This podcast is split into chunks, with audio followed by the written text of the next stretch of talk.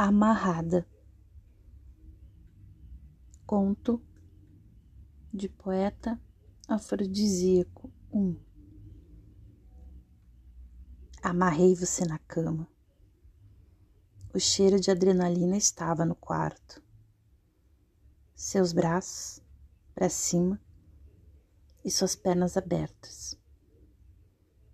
Você me comia com os olhos Passei a língua em todo o seu corpo, do pescoço até a virilha. Consegui sentir sua pulsação aumentar. É muito desejo para pouco tempo. Amarrada, você é minha, dominada.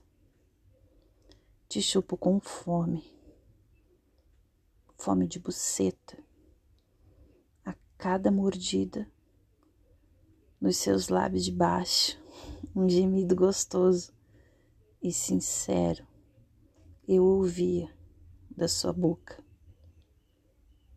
Seu corpo implorava para ser tomado. Enfiei tudo em você e parecia a primeira vez. Tão gostoso de sentir pele na pele conforme meu pau esfregava na sua buceta.